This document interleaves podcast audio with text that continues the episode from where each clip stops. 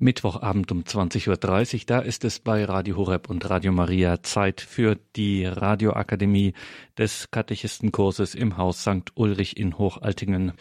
Wir sind in der Lehreinheit zum Neuen Testament. Wir hören da Professor Lothar Wehr, Neutestamentler an der Universität Eichstätt. Heute Vortrag Nummer 6. Professor Lothar Wehr.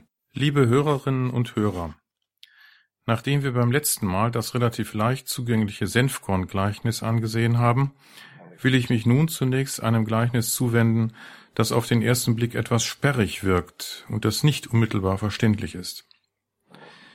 Dies liegt vor allem daran, dass ein Vorgang geschildert wird, der nach unserem Empfinden äußerst ungerecht ist und dass dieses ungerechte Verhalten eines Weinbergbesitzers unmittelbar zur Gottesherrschaft und damit zum Verhalten Gottes den Menschen gegenüber in Beziehung gesetzt wird. Es geht um das Gleichnis von den Arbeitern im Weinberg, das wir in Matthäus 20, 1 bis 15 finden. Das Gleichnis ist zweigeteilt.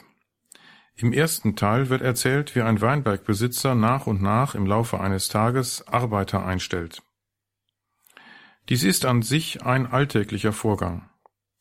Wenn ein Weinbergbesitzer im Laufe des Tages merkt, dass doch mehr anfällt als zunächst gedacht, dann geht er noch einmal los, um weitere Tagelöhne einzustellen.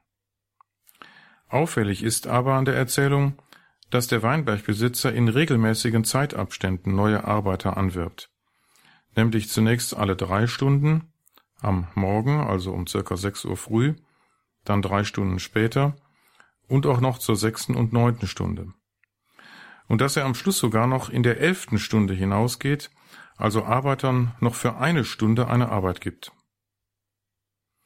Des Weiteren fällt in der Erzählung auf, dass er nur mit den zuerst Eingestellten einen bestimmten Lohn ausmacht, nämlich einen Denar, was dem damals üblichen Lohn eines Tagelöhners entspricht. Bei der Einstellung der anderen Arbeiter wird nichts über die Höhe des Lohnes gesagt. Beim Leser und natürlich auch bei den Arbeitern in der Erzählung entsteht natürlich die Erwartung, dass die später Eingestellten ihrer geringeren Arbeitszeit entsprechend weniger Lohn bekommen. Für diejenigen, die nur eine Stunde gearbeitet haben, kann der Lohn nur sehr mickrig ausfallen. Die Geschichte wird so erzählt, dass bei den Erzählfiguren und in gleicher Weise auch beim Leser diese Erwartung entsteht. Es entspricht unserem Gerechtigkeitsempfinden, dass man entsprechend seiner Arbeitszeit entlohnt wird.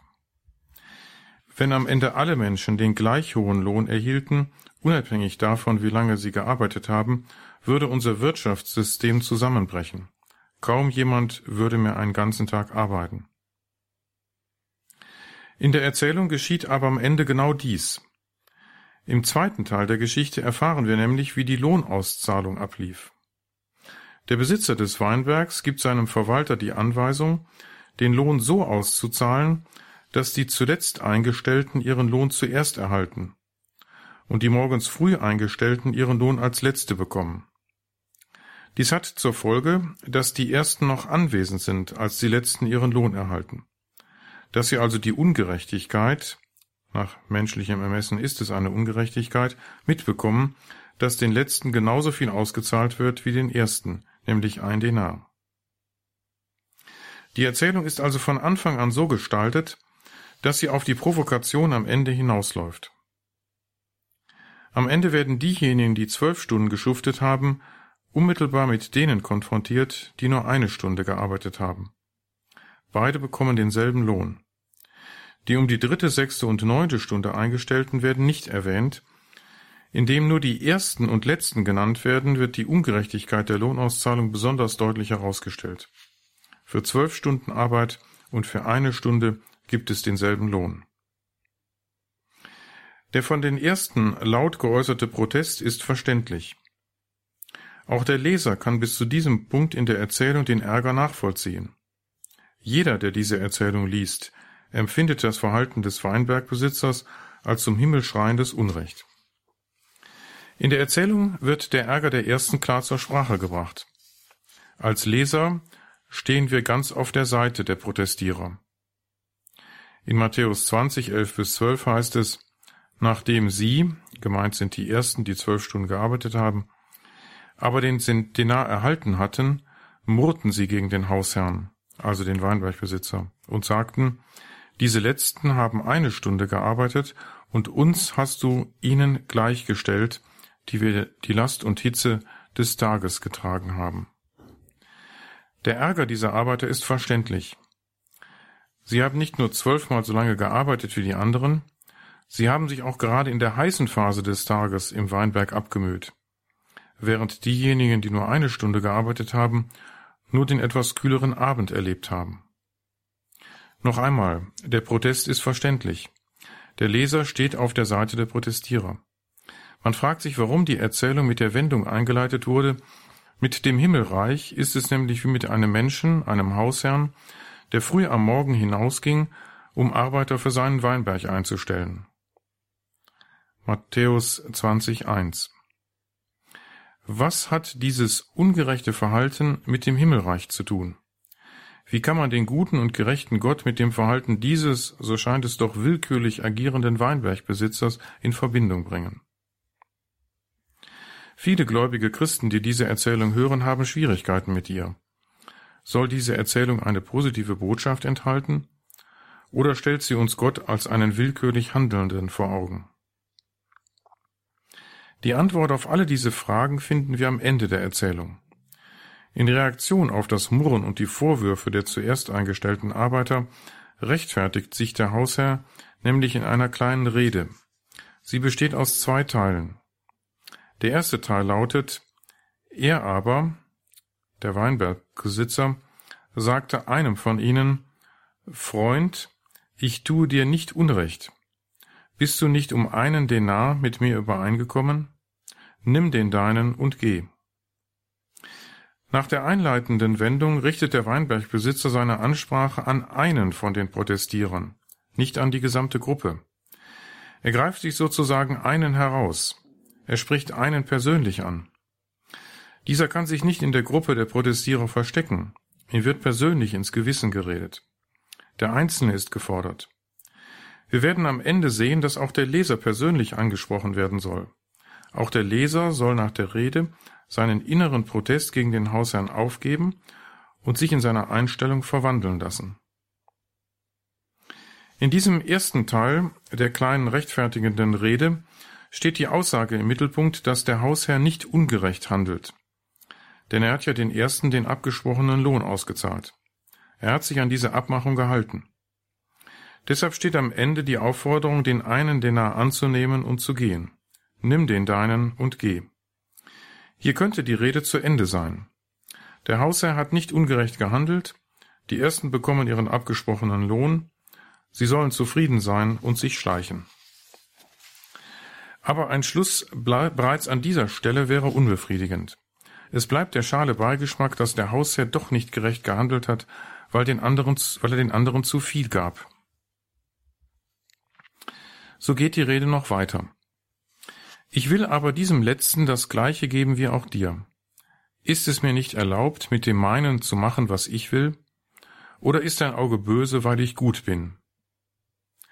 Hier stellt der Weinbergbesitzer zunächst fest, dass er der Herr des Hauses ist. Er kann mit seinem Eigentum machen, was er will. Wenn er den Letzten dasselbe geben will wie den Ersten, dann ist das seine freie Entscheidung. Er hat das Recht dazu. Doch auch dieser Hinweis befriedigt noch nicht. Es bleibt noch immer der Eindruck eines willkürlichen Verhaltens des Hausherrn. Die entscheidende Aussage der kleinen Rede findet sich am Ende in der Frage, oder ist dein Auge böse, weil ich gut bin? Die murrenden Protestler und mit ihnen auch der Leser sollen das Verhalten des Hausherrn nicht als ungerecht und willkürlich betrachten, sondern als ein gütiges Handeln gegenüber den Letzten. Die Frage am Ende unterstellt den Ersten, dass sie böse sind, weil der Hausherr zu den Letzten gut ist. Mit dieser Frage endet die gesamte Erzählung. Es wird nicht gesagt, wie der eine Protestler, dem der Hausherr antwortet, auf die Rede reagiert hat. Hat er sich überzeugen lassen oder bleibt er bei seinem Murren? Auch die Reaktion der anderen Arbeiter wird nicht erwähnt. Die Erzählung endet also offen. Solch einen offenen Schluss finden wir öfter in Gleichnissen Jesu. Hier soll der Hörer angesprochen und zum Nachdenken gebracht werden. Wie reagiert er? Lässt er sich überzeugen? Sieht er ein, dass es voreilig war, sich innerlich auf die Seite der Protestierer zu stellen? Oder verharrt er in seinem Zorn über die vermeintliche Ungerechtigkeit des Hausherrn? Die Frage will dazu einladen, sich über die Güte des Herrn den Letzten gegenüber zu freuen und nicht böse darüber zu sein, dass man selbst nicht mehr bekommen hat. Der Herr ist gerecht zu den Ersten, denn sie erhalten, was abgesprochen war. Aber er wendet sich in Güte den Letzten zu. Bevor wir danach fragen, was das alles mit dem Reich Gottes zu tun hat, bevor wir also die Erzählung auf ihre theologische Aussage hin befragen, ist noch ein Hinweis wichtig. Bei der Einstellung der Arbeiter verweilte die Erzählung etwas länger bei den um die elfte Stunde angeworbenen. Der Weinbergbesitzer verwickelte sie an ein kleines Gespräch, in dem er sie fragte, warum sie den ganzen Tag untätig herumstanden. Sie antworteten ihm, weil niemand uns eingestellt hat. Dies unterstreicht noch einmal die Güte des Hausherrn, der nicht Arbeitsunwillige unterstützt, sondern Menschen, die niemand haben will. Man muss dazu wissen, dass der Tageslohn von einem Denar gerade ausreichte, um einen Tag leben zu können. Die Letzten erhalten also, was sie zum Leben brauchen. Das Gleichnis geht auf Jesus selbst zurück. Eine nachösterliche Perspektive ist nicht zu erkennen. Die vorausgesetzten wirtschaftlichen Verhältnisse passen nach Palästina, wo Jesus gewirkt hat. Überhaupt setzt das Gleichnis landwirtschaftliche Verhältnisse voraus. In den frühen, vor allem städtischen christlichen Gemeinden hätte man ein solches Gleichnis kaum gebildet. Die Bildsprache ist alttestamentlich jüdisch. Das Bild vom Weinberg findet sich schon im Alten Testament in Jesaja 5, 1 bis 7 als Bild für das Volk Israel. Der Herr des Weinbergs ist Gott. So werden wir auch in unserer Erzählung, die ja etwas über die Herrschaft Gottes aussagen will, im Weinbergbesitzer eine Metapher für Gott sehen müssen. Die Botschaft des Gleichnisses fügt sich nahtlos in die übrige Verkündigung Jesu ein, wie wir nun sehen werden. Damit kommen wir zur Übertragung der Erzählung auf das Reich Gottes. Was wird über Gott gesagt und wie fügt sich die Aussage in die Verkündigung Jesu ein? Nachdem wir auf der Bildebene festgestellt haben, wo der Akzent in der Erzählung liegt, fällt die Übertragung nicht mehr schwer. Es geht um die Güte Gottes gegenüber den Letzten, die keine Benachteiligung der Ersten bedeutet. Wenn wir auf die Verkündigung Jesu schauen, dann kann damit nur gemeint sein, dass sich die Gegenwart der Gottesherrschaft in der Hinwendung Jesu zu denen zeigt, die am Rande der Gesellschaft stehen, zu den Aussätzigen, Unreinen und Sündern. Vor allem die Zusage Jesu, dass Gott den Sündern vergibt, dürfte in dieser Erzählung veranschaulicht sein. Dass Gott sich in der Reich Gottes Verkündigung Jesu gerade den Sündern zuwendet, benachteiligt die Gerechten, also diejenigen, die sich um die Beachtung des jüdischen Gesetzes bemühen, nicht. Die Gerechten sollen aber nicht böse sein über die Güte Gottes gegenüber den Sündern. Sie sollen sich vielmehr darüber freuen. Wichtig ist dabei, dass Gott selbst es ist, der die Sünden vergibt, der sich der Sünder annimmt. Jesus ist nur der Bote der Gottesherrschaft. Jesus verkündet Gott und seine machtvolle Zuwendung zu den Menschen, besonders zu den Benachteiligten, den Kranken, den Armen und so weiter.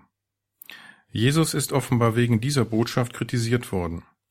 Mit dieser Erzählung hat er versucht, seine Verkündigung anschaulicher zu machen und für sie zu werben. Was in dieser Erzählung nicht veranschaulicht wird, ist die Umkehr, die von denen erwartet wird, die die Zuwendung Gottes erfahren haben. Jesus hat die bedingungslose Zuwendung Gottes zu den Sündern verkündet. Das heißt, die Umkehr war nicht Voraussetzung für die Vergebung. Darin unterscheidet sich Jesus vom Judentum seiner Zeit. Sündenvergebung ist im Judentum an den Tempelkult gebunden oder zumindest an ein Zeichen der Umkehr bzw. an das Sündenbekenntnis. Letzteres sehen wir bei Johannes dem Täufer. Zu ihm kamen die Menschen, bekannten ihre Sünden und empfingen dann die Taufe, die ihnen die Gewissheit gab, dass ihnen Gott im Endgericht die Sünden vergibt. Die Menschen müssen eine Vorleistung vollbringen, damit ihnen Sündenvergebung zuteil wird. Bei Jesus ist das anders. Er vergibt zuerst die Sünden, erwartet dann aber als Antwort des Menschen die Umkehr und den Neubeginn. Im Leben jedes Christen wiederholt sich dies. Annahme des Glaubens und Taufe sind ein Gnadengeschehen, sind also nur möglich durch die Zuwendung Gottes. Gott ermöglicht den Glauben. Wenn der Mensch sich zum Glauben bekennt und taufen lässt, dann ist dies immer die Antwort auf Gottes zuvorkommendes Handeln. Umkehr und Leben nach dem Willen Gottes sind dann die Reaktion auf die Sündenvergebung und auf die Neuschöpfung, die wir in der Taufe erfahren. Natürlich verfällt auch der Getaufte wieder in die Sünde. Dann ist ihm durch die Sakramente, insbesondere das Bußsakrament, Vergebung möglich, wenn er umkehrt und sich wieder so verhält, wie es seiner Berufung durch Gott entspricht. Einen Einblick in die Vergebungsbotschaft Jesu bietet uns auch die Erzählung vom verlorenen Sohn. Sie findet sich in Lukas 15, 11 bis 32. Dieser Erzählung vom verlorenen Sohn gehen zwei weitere Erzählungen vom Verlorenen voraus, nämlich die Gleichnisse vom verlorenen Schaf und von der verlorenen Drachme. Alle drei Gleichnisse bilden die Antwort auf den gegen das Verhalten Jesu gerichteten Vorwurf der Pharisäer am Anfang des Kapitels. Dieser gibt sich mit Sündern ab und isst sogar mit ihnen. Lukas 15,2. Es geht also hier eindeutig um die Frage der Sündenvergebung. Vom Kontext her ist schon klar, wie die Erzählung zu interpretieren ist, um welche Thematik es geht.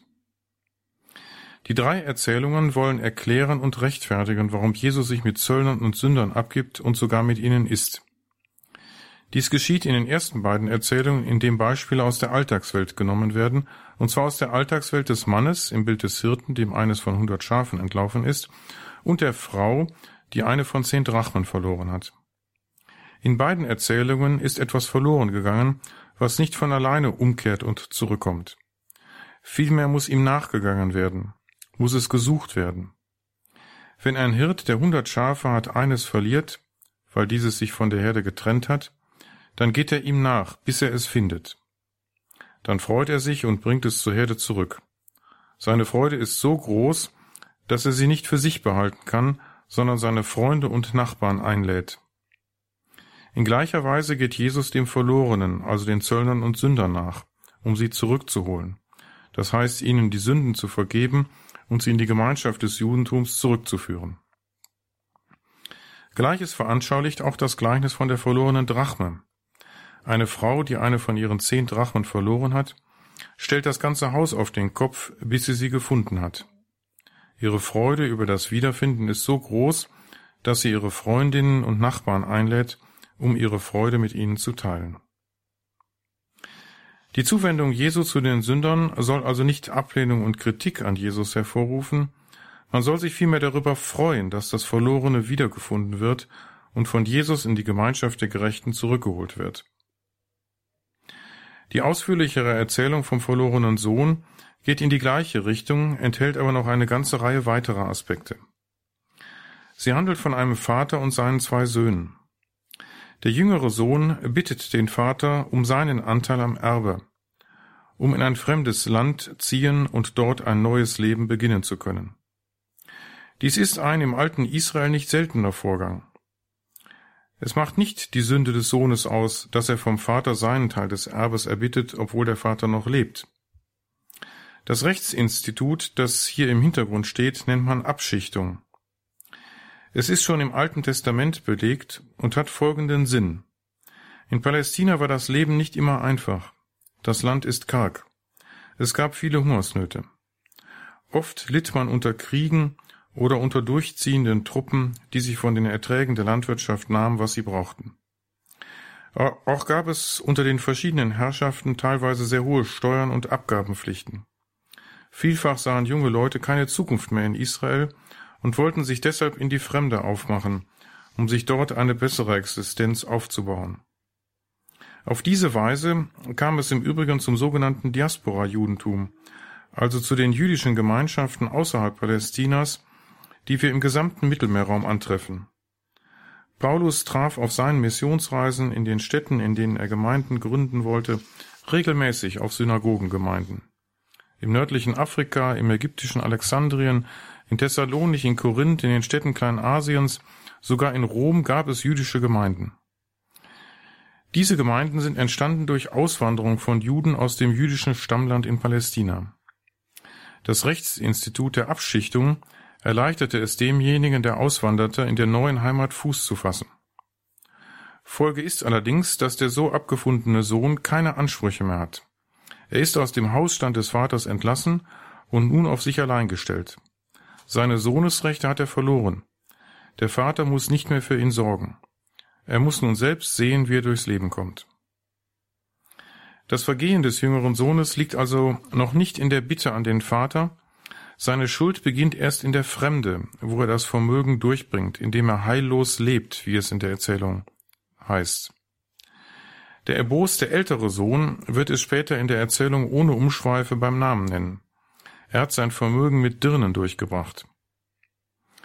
Er ist also verantwortungslos mit dem umgegangen, was er von seinem Vater erhalten hat.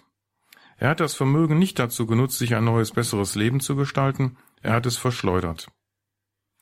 Die Folgen dieses Fehlverhaltens werden nun sehr drastisch geschildert. Dabei steht der alttestamentliche Tun-Ergehen-Zusammenhang im Hintergrund, der vor allem in der Weisheitsliteratur zu finden ist. Auf die Sünde folgen innerweltliche Benachteiligungen, folgt Not bis hin zum Tod als der letzten Folge der Sünde. Im Falle des jüngeren Sohnes sieht es so aus, dass eine Hungersnot über das Land kommt und es ihm sehr schlecht geht. Für die Hungersnot kann er nichts. Sie trifft auch das gesamte Land. Aber dass sie ihn nun besonders hart trifft, ist hier als Folge seiner Sünde gedacht. Um zu überleben, sieht er sich gezwungen, eine Arbeit als Schweinehirt anzunehmen. Dies ist für Juden eine besondere Schmach, gelten Schweine doch als unrein. Nach der Torah war es nicht nur verboten, Schweine zu essen, nicht einmal berühren oder züchten durfte man sie. Der jüngere Sohn ist also in der Fremde infolge seiner Sünde ziemlich tief abgesunken. Es wird sogar noch gesagt, dass er nicht einmal die Schoten des Johannesbrotbaumes essen darf, von denen sich die Schweine ernähren, weil ihm niemand davon gibt. Sicherlich eine erzählerische Übertreibung, die die aussichtslose Situation des Sünders veranschaulichen soll. Ergebnis ist jedenfalls, dass der Sohn in sich geht und überlegt, wie er aus der Situation herauskommt. Die Motivation zur Rückkehr zum Vater ist allein die Todesangst. Ich komme hier vor Hunger um. Echte Umkehr ist dies noch nicht. Der Sohn übernimmt zwar in der kleinen Rede, die er sich für die Begegnung mit dem Vater zurechtlegt, die Verantwortung für die missliche Situation, Vater, ich habe mich gegen den Himmel und gegen dich versündigt. Sein Ziel ist aber, ganz entsprechend der rechtlichen Verhältnisse, nicht die Aufnahme als Sohn ins väterliche Haus, sein Ziel ist es, und mehr kann er nach der Abschichtung auch nicht erwarten, als Tagelöhner bei seinem Vater zu arbeiten. So ist sein Überleben wenigstens gesichert. Er kann auch einmal dem Tod entgehen, den er in der Fremde unweigerlich auf sich zukommen sieht. Der Tod hat in dem Zusammenhang noch einen tieferen Sinn. Nach biblischer Überzeugung ist der Tod die letzte Folge der Sünde. Der Tod als physischer Tod, aber auch als die endgültige Gottferne nach dem leiblichen Tod in der Ewigkeit. Die Mitte der Erzählung und der Schlüssel zum Verständnis ist die Szene der Aufnahme des Sohnes durch den Vater. Hier liegt ein Überraschungsmoment in der Erzählung. Der Vater erwartet den zurückkehrenden Sohn schon. Er sieht ihn von ferne, läuft auf ihn zu, fällt ihm um den Hals und küsst ihn. Ausführlich wird hier beschrieben, welche Aktivitäten der Vater unternimmt, und wie herzlich er seinen Sohn wieder in die Arme schließt. Jede einzelne Bewegung des Vaters wird erwähnt. Noch ehe der Sohn seine kleine Rede halten kann, die er sich vorgenommen hat, um vom Vater als Tagelöhner eingestellt zu werden, nimmt der Vater ihn wieder an. Und zwar als Sohn, über dessen Rückkehr er sich freut. Erst nach dieser Aufnahme spricht der Sohn sein Schuldbekenntnis. Vater, ich habe mich gegen den Himmel und gegen dich versündigt, ich bin nicht mehr wert, dein Sohn zu sein. Das Ungewöhnliche am Verhalten des Vaters ist, dass er seinen Sohn, der sich in schwere Sünde verstrickt hat, annimmt, bevor dieser irgendein Zeichen der Reue gesetzt hat und bevor dieser sein Schuldbekenntnis gesprochen hat. Erst nachdem er vom Vater angenommen wurde, bekennt er sein Versagen. An dieser Stelle ist es als echtes Schuldbekenntnis zu sehen. Es ist nicht mehr bloß durch die Angst vor dem Tod bestimmt. Es ist echte Reue angesichts der Annahme durch den Vater.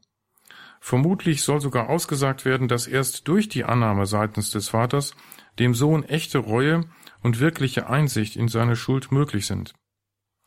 Die Bitte, die sich der Sohn in der Fremde noch vorgenommen hatte, macht mich zu einem deiner Tagelöhner, spricht er aber nicht mehr aus. Sie passt nicht mehr, da der Vater den Sohn offenbar gegen alles Recht doch wieder ganz aufnehmen will. Dies zeigt sich im Folgenden dann ganz deutlich. Der Vater ordnet an, dass dem Sohn das beste Gewand angezogen wird.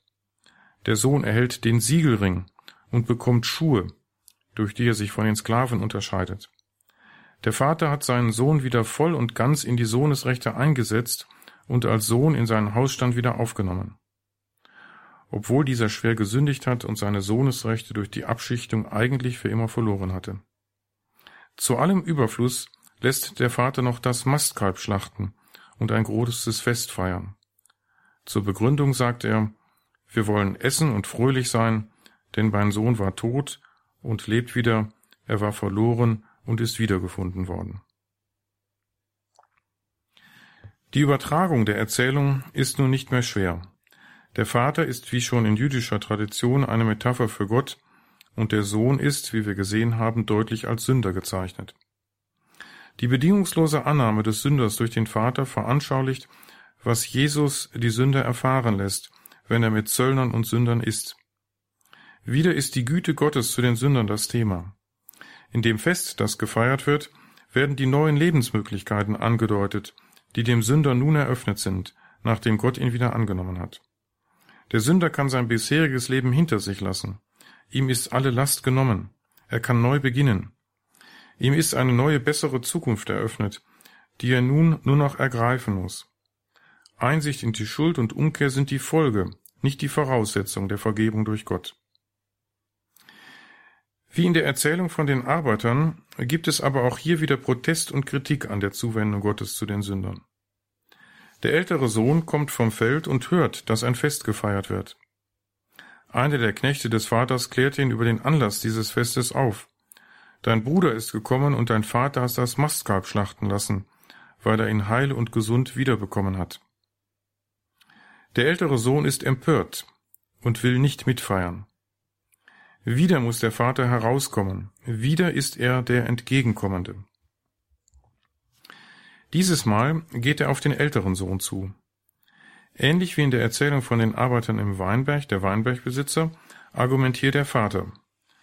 Der protestierende, schmollende Bruder soll bedenken, dass er vom Vater nicht benachteiligt wird. Er ist versorgt und hat am Besitz des Vaters Anteil. Nun soll er sich über die Rückkehr seines Bruders freuen und darüber, dass der Vater ihm vergeben und ihn wieder aufgenommen hat. Die Zuwendung Gottes zu den Sündern ist Anlass zur Freude und sollte nicht zu Neid und Missgunst führen. Die Erzählung endet auch wieder offen, wie die Erzählung von den Arbeitern im Weinberg. Die Einladung des Vaters an den zürnenden Bruder endet mit der Feststellung, aber jetzt müssen wir uns doch freuen und ein Fest feiern, denn dein Bruder war tot und lebt wieder, er war verloren und ist wiedergefunden worden. Wie der Bruder reagiert hat, wird nicht mehr erzählt. Insofern endet auch diese Geschichte offen. Wieder ist der Leser gefragt, könnte ich mich mitfreuen? Kann ich mich freuen, dass Gott Menschen, die sich schwer verfehlt haben, dass er diesen Menschen einen Neubeginn schenken will? Wichtig an der Erzählung ist ein Aspekt des christlichen Gottesbildes, der in dieser Geschichte sehr deutlich hervorgehoben wird. Gott ist hier zweimal derjenige, der Menschen entgegenkommt. Dem versorenen Sohn läuft er entgegen und auf den schmollenden älteren Bruder geht er auch von sich aus zu. Dies ist Ausdruck der Liebe Gottes, die das Wesen Gottes nach unserem christlichen Verständnis ausmacht. Gott geht auf den Menschen zu. Höhepunkt dieser Zuwendung ist die Sendung seines Sohnes, der wirklicher, sterblicher Mensch wird, der unser Schicksal teilt bis ins Leiden und den Tod hinein. Im Islam ist Gott der Ferne, der von den Menschen Unterwerfung fordert und Beachtung der religiösen Gebote. Eine Erlösungslehre kennt der Islam nicht. Eine Menschwerdung Gottes ist völlig ausgeschlossen und gilt als Gotteslästerung. Dass Gott die Liebe ist, ist im Christentum nicht etwas Nebensächliches sondern trifft die Mitte und das Wesen Gottes. Auch die Dreifaltigkeitslehre hat ja dies zu ihrem zentralen Inhalt. Gott ist von seinem Wesen her liebende Beziehung. Die Liebe zwischen Vater, Sohn und Geist macht Gott aus, und sie fließt über und erfasst auch den Menschen, den Gott geschaffen und dann in Christus von Sünde und Tod erlöst hat.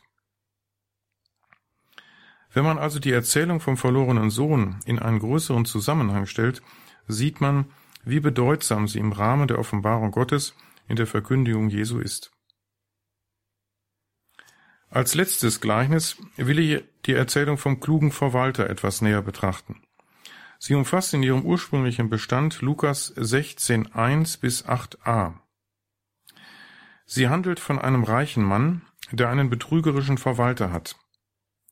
Als der reiche Mann ihm auf die Schliche kommt, stellt er ihn zur Rede und kündigt ihm die Entlassung an.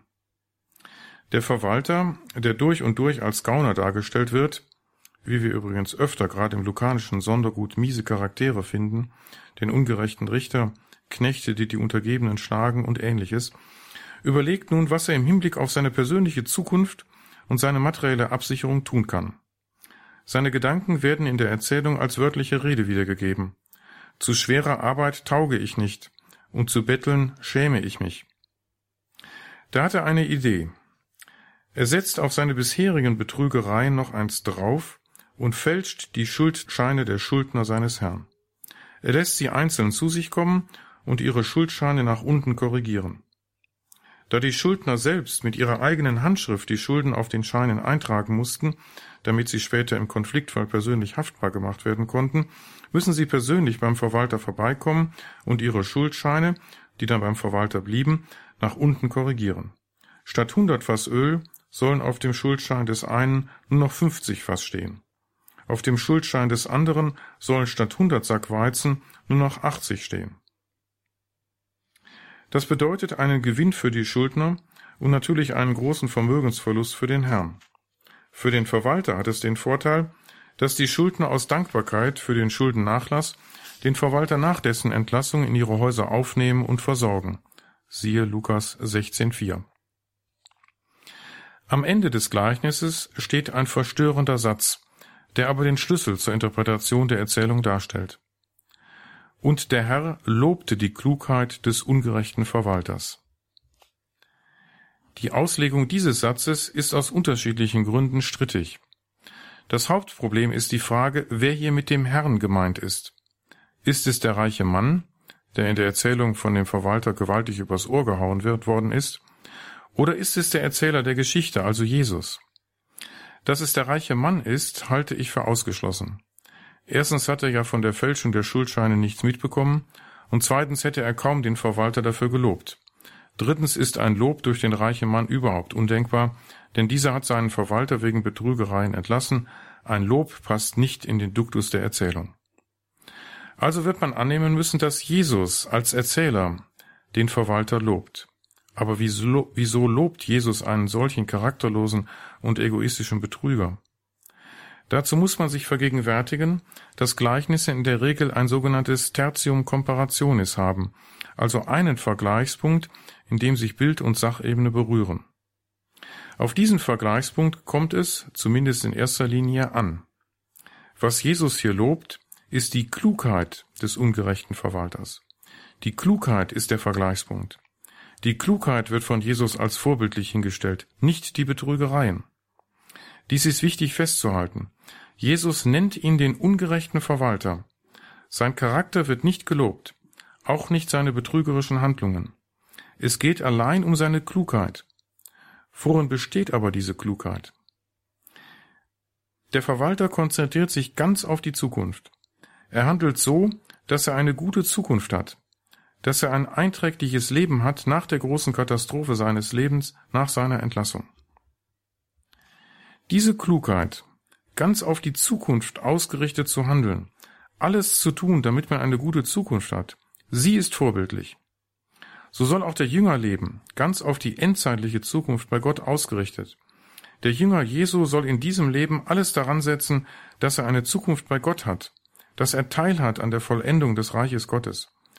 Der Jünger soll nicht in der Gegenwart aufgehen, in den Sorgen dieser Welt. Er soll sich Schätze im Himmel sammeln. Er soll für bleibende Werte sorgen. Er soll eine eschatologische Existenz führen, also so leben, dass er sich ganz am künftigen Heil und damit letztlich ganz an Gott ausrichtet. Die Erzählung macht vielen Menschen heute Schwierigkeiten, weil hier ein ganz und gar nicht vorbildlicher, ja betrügerischer Mensch gelobt wird. Wir sind heute mit dieser Art, in Gleichnissen zu sprechen, nicht mehr vertraut. Es geht um den einen Vergleichspunkt. Hier ist es die Klugheit. Sie wird gelobt, nicht das betrügerische Handeln. Selbstverständlich kann der Jünger Jesu das Reich Gottes nicht erlangen, wenn er solche Betrügereien begeht. Jesus hat mehrfach, wie ich eben schon andeutete, charakterlose und schlechte Gestalten in den Mittelpunkt seiner Gleichnisse gestellt. Wir kennen es ja auch aus unserer Nachrichtenwelt. Bad News are good news, sagt man. Schlechte Nachrichten finden leichter das Interesse der Menschen. Verbrechen und Verbrecher faszinieren. Deshalb schauen wir uns ja auch gerne Krimis an. Verbrecher ziehen die Aufmerksamkeit der Menschen leicht auf sich. Jesus hat offenbar mit solchen Gestalten Aufmerksamkeit wecken wollen. Diese Erzählungen sind leicht eingängig, sie bannen und beeinflussen die Hörer leichter, keineswegs davon darauf schließen, dass Jesus Verbrecher wegen ihrer Verbrechen als vorbildlich hingestellt habe oder dass er böses Handeln gelobt habe. Es gilt immer, den Vergleichspunkt genau herauszuarbeiten. Es gäbe noch viele einprägsame Gleichnisse, die man hier behandeln könnte. Aber wir müssen uns noch anderen wichtigen Themen widmen. Zunächst soll es um die Ethik Jesu gehen, wie sie uns in der Bergpredigt begegnet. Unter Punkt 2 die Bergpredigt. Mit der Bergpredigt bezeichnet man die Rede Jesu in den Kapiteln 5, 6 und 7 des Matthäusevangeliums. Es handelt sich dabei um eine größere Rede, die der Matthäusevangelist aus unterschiedlichen Worten Jesu zusammengesetzt hat.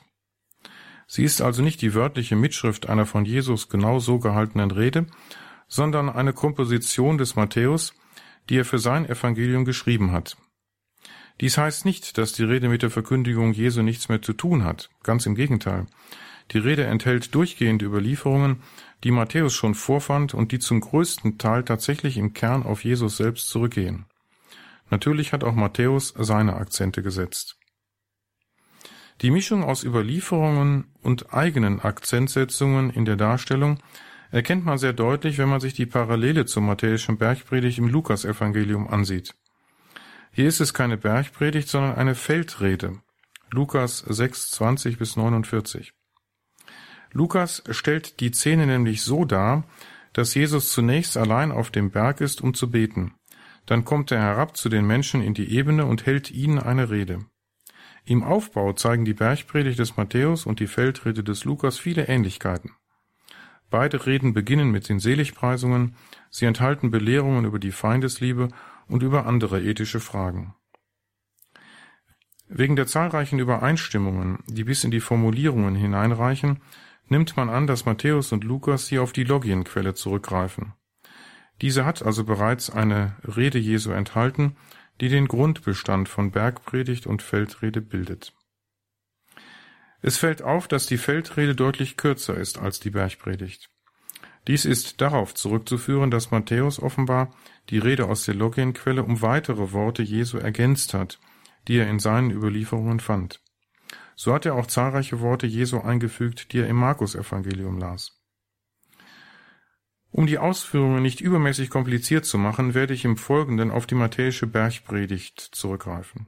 Wir werden sehen, dass die Anliegen Jesu sich hier sehr gut bewahrt haben. Vor allem erfahren wir in der Bergpredigt viel über die Besonderheiten der ethischen Forderungen Jesu. Die Tatsache, dass Matthäus den Inhalt der Bergpredigt aus unterschiedlichen Überlieferungen zusammengestellt hat, ändert nichts an der Tatsache, dass uns in der Bergpredigt weithin die Verkündigung Jesu von Nazareth mit ihren anspruchsvollen ethischen Forderungen begegnet. Die Bergpredigt beginnt mit den Seligpreisungen.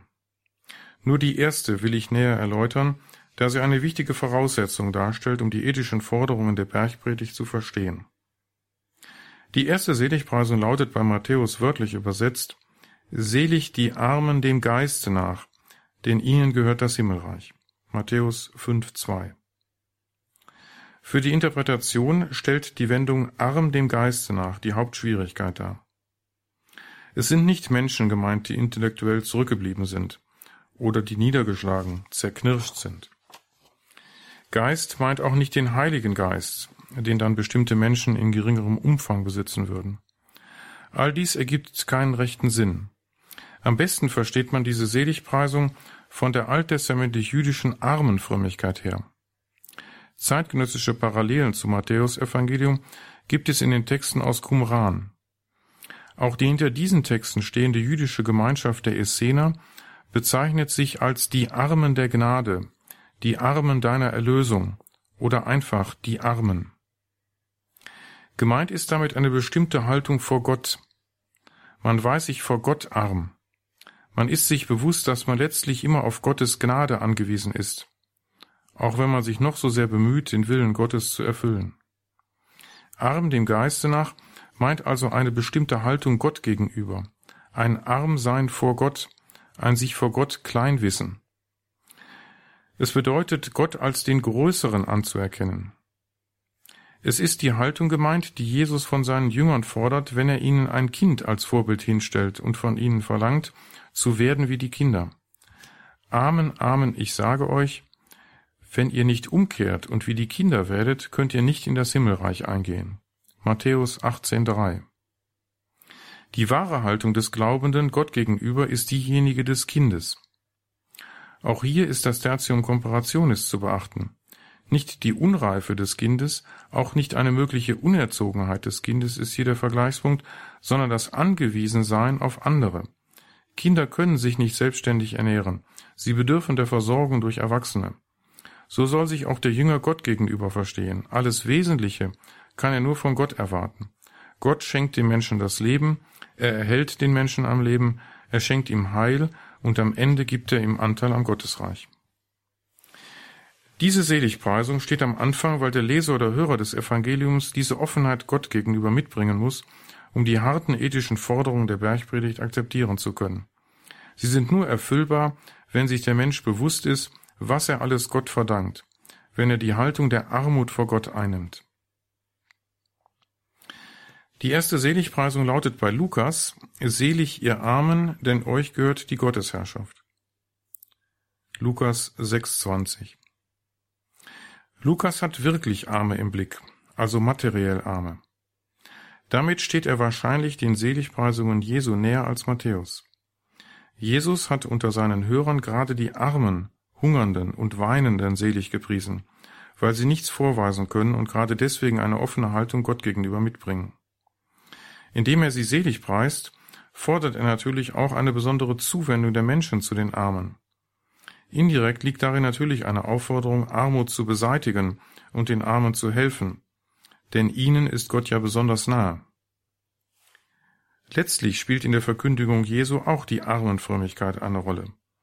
Jesus hat sie in die direkte Anrede an die Armen gekleidet. Matthäus hat sie spiritualisiert und konzentriert sich auf eine geistige Haltung, die jedem Jünger Jesu Christi gut ansteht. Auf die Seligpreisungen folgen einige überleitende Verse. In Matthäus 5, 21 bis 48 finden sich dann die Antithesen.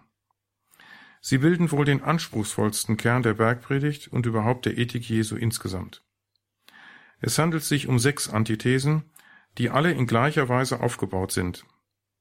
Sie beginnen mit einer sogenannten These, die mit Ihr habt gehört, dass zu den Vätern gesagt worden ist, oder einer abgekürzten Variante davon eingeleitet wird. Diese These enthält entweder ein Zitat aus der Torah, also dem jüdischen Gesetz, wie es sich in den fünf Büchern Mose findet, oder ein Gebot aus der mündlichen Auslegungstradition zur Torah. Im zweiten Teil jeder Antithese findet sich ein Wort Jesu, das mit Ich aber sage euch eingeleitet wird. Man kann also sagen, dass in den Antithesen einem Gebot aus dem Judentum eine neue Auslegung dieses Gebotes durch Jesus gegenübergestellt wird. Die Einleitung Ich aber sage euch macht deutlich, mit welcher Autorität Jesus eine solche Neuinterpretation des jüdischen Gesetzes vornimmt.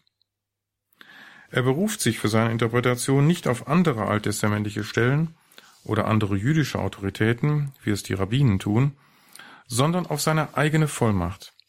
Jesus weiß sich so eng mit Gott verbunden, dass er die wahre und verbindliche Auslegung des jüdischen Gesetzes vornehmen kann. Wie legt aber Jesus das jüdische Gesetz aus? Sehr schön kann man dies an den ersten beiden Antithesen erkennen, die in ihrem Kern sicher auf Jesus selbst zurückgehen. Die übrigen Antithesen sind sehr wahrscheinlich erst von Matthäus in die antithetische Form gekleidet worden, wobei sie allerdings in ihrem jeweils zweiten Teil authentische Jesusworte enthalten. Diese sind zum Teil in den anderen Evangelien auch überliefert, aber dort nicht in der antithetischen Gestalt. Die erste Antithese lautet in ihrem auf Jesus zurückgehenden Kern, Ihr habt gehört, dass zu den Alten gesagt worden ist, du sollst nicht töten. Wer aber jemand tötet, soll dem Gericht verfallen sein. Ich aber sage euch, jeder, der seinem Bruder auch nur zürnt, soll dem Gericht verfallen sein. Matthäus 5, 21 bis 22. Die These, also der erste Teil der Antithese, enthält das fünfte Gebot aus dem Dekalog, also aus den zehn Geboten. Dieses Gebot ist zu den Alten gesagt worden.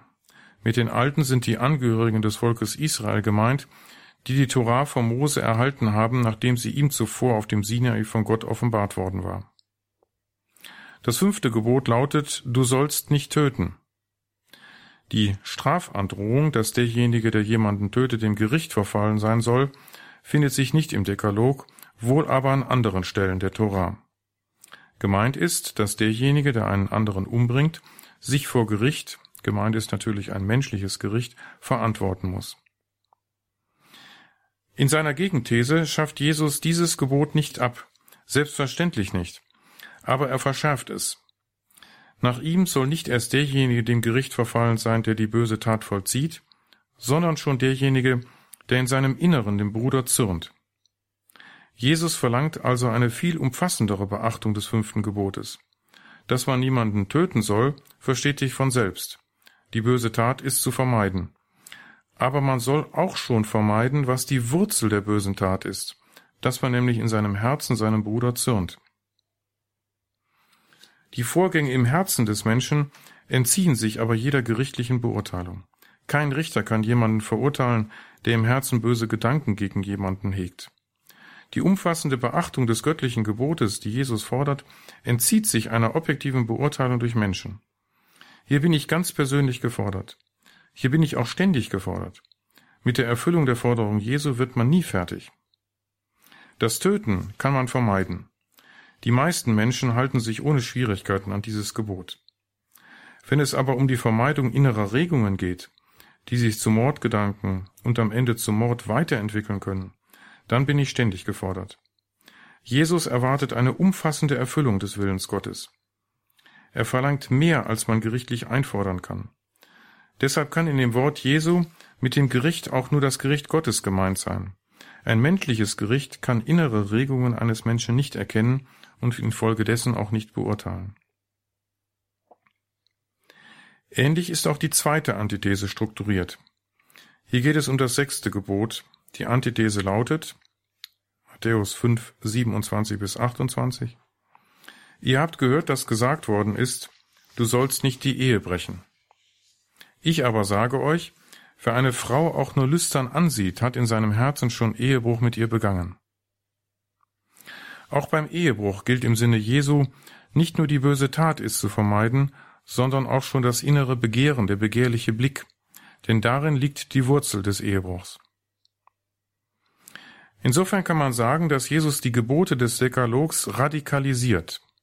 Das Wort radikalisieren leitet sich vom lateinischen Wort radix ab, was Wurzel bedeutet. Jesus radikalisiert die Gebote des Alten Testaments, indem er sie auf ihre Wurzel zurückführt. Im Hintergrund steht bei Jesus die Reich Gottes Botschaft. Wenn das Reich Gottes schon begonnen hat, wenn der Mensch jetzt schon die Zuwendung Gottes erfährt in der Vergebung der Sünden, in den Krankenheilungen und, und Dämonenaustreibungen, in der Zuwendung Jesu zu den Zöllnern und zu den Aussätzigen, dann muss dieser Erfahrung der Güte Gottes auch ein bestimmtes Verhalten des Menschen entsprechen. Im Zuspruch steckt ein Anspruch an den Menschen. In ethischer Hinsicht soll der Mensch sich um eine umfassende Erfüllung des Willens Gottes bemühen. Dies zeigt sich auch in den anderen Antithesen. In der dritten These geht es um die Ehescheidung. Sie wird nur als Entlassung der Frau dargestellt, da nach jüdischem Recht nur der Mann die Frau entlassen konnte, nicht umgekehrt die Frau den Mann. Jesus verbietet die Entlassung der Frau. Die Gegenwart der Gottesherrschaft lässt nicht zu, dass der Mann seine Frau entlässt und diese einer sozial schwierigen Situation überlässt. Die Radikalität der Zuwendung Gottes zu Menschen müssen auf Seiten des Menschen die eheliche Reinheit und Treue entsprechen. Bei der vierten Antithese geht es um das Schwören. Jesus lehnt nicht nur den Meineid ab, er lässt sich auch nicht auf die Diskussion ein, welche Schwurformel erlaubt und welche verboten ist. Er will, dass man gar nicht mehr schwört. Angesichts der Gottesherrschaft soll der Mensch immer die Wahrheit sagen. Dann ist das Schwören überflüssig, denn es setzt voraus, dass den menschlichen Aussagen und Beteuerungen nicht immer zu glauben ist. Der Schwur soll bewirken, dass man nun wirklich die Wahrheit sagt. Schwören ist überflüssig, wenn der Mensch sich immer auf die Wahrheit verpflichtet. In der fünften Antithese wird der sogenannten alttestamentlichen Talionsformel Auge um Auge, Zahn um Zahn die Weisung Jesu gegenübergestellt, die Wiedervergeltung überhaupt versagt. Das alttestamentliche Talionsrecht hatte den Sinn, Eskalationen zu vermeiden. Gleiches sollte mit Gleichem bestraft werden. Es sollte nicht Unrecht mit noch größerem Unrecht vergolten werden. Die Worte Jesu, die sich in der Gegenthese nach dem Ich aber sage euch finden, fordern den völligen Verzicht auf Wiedervergeltung. Sie verlangen sogar, dem Unrecht nachzugeben. Ich aber sage euch, leistet dem, der euch etwas Böses antut, keinen Widerstand, sondern wenn dich einer auf die rechte Wange schlägt, dann halt ihm auch die andere hin. Und wenn dich einer vor Gericht bringen will, um dir das Hemd wegzunehmen, dann lass ihm auch den Mantel. Und wenn dich einer zwingen will, eine Meile mit ihm zu gehen, dann geh zwei mit ihm. Diese Antithese ist besonders radikal. Sie ruft viele Fragen hervor. Wenn man in dieser Weise dem Unrecht nachgibt, ermutigt man dann nicht geradezu die Übeltäter und Kriminellen? Kann es sein, dass Jesus ein solches vernunftwidriges Verhalten von uns verlangt? Schauen wir uns kurz wenigstens das erste Beispiel an, das hier genannt wird. Jemand wird auf die rechte Wange geschlagen. Dies ist ein besonders entehrender Schlag, muss er doch vom Gegenüber mit der Rückseite seiner rechten Hand ausgeführt werden. In einem solchen Fall soll man nicht nur nicht zurückschlagen, sondern sogar noch die andere Wange hinhalten. Jesus sagt nicht, warum er dies fordert. Soll der Gegner gedemütigt und damit zum Nachdenken gebracht werden? Geht es nur darum, dass man sich selbst beherrscht und jedes Unrecht vermeidet? Auch hier wird man wieder die, an die Reich Gottes Botschaft Jesu denken müssen. Sie bildet den Rahmen auch dieser Bemerkungen. Wenn sich Gott in Liebe den Menschen zuwendet, dann bedeutet es für den Jünger Streit zu vermeiden und radikal zur Deeskalation beizutragen. Vermutlich soll der Gegner zum Nachdenken gebracht damit gleichsam entwaffnet werden. Es soll eine Welt ohne Gewalt entstehen, die dem Willen Gottes und damit dem Reich Gottes entspricht. Damit soll im Kleinen, im Alltag begonnen werden.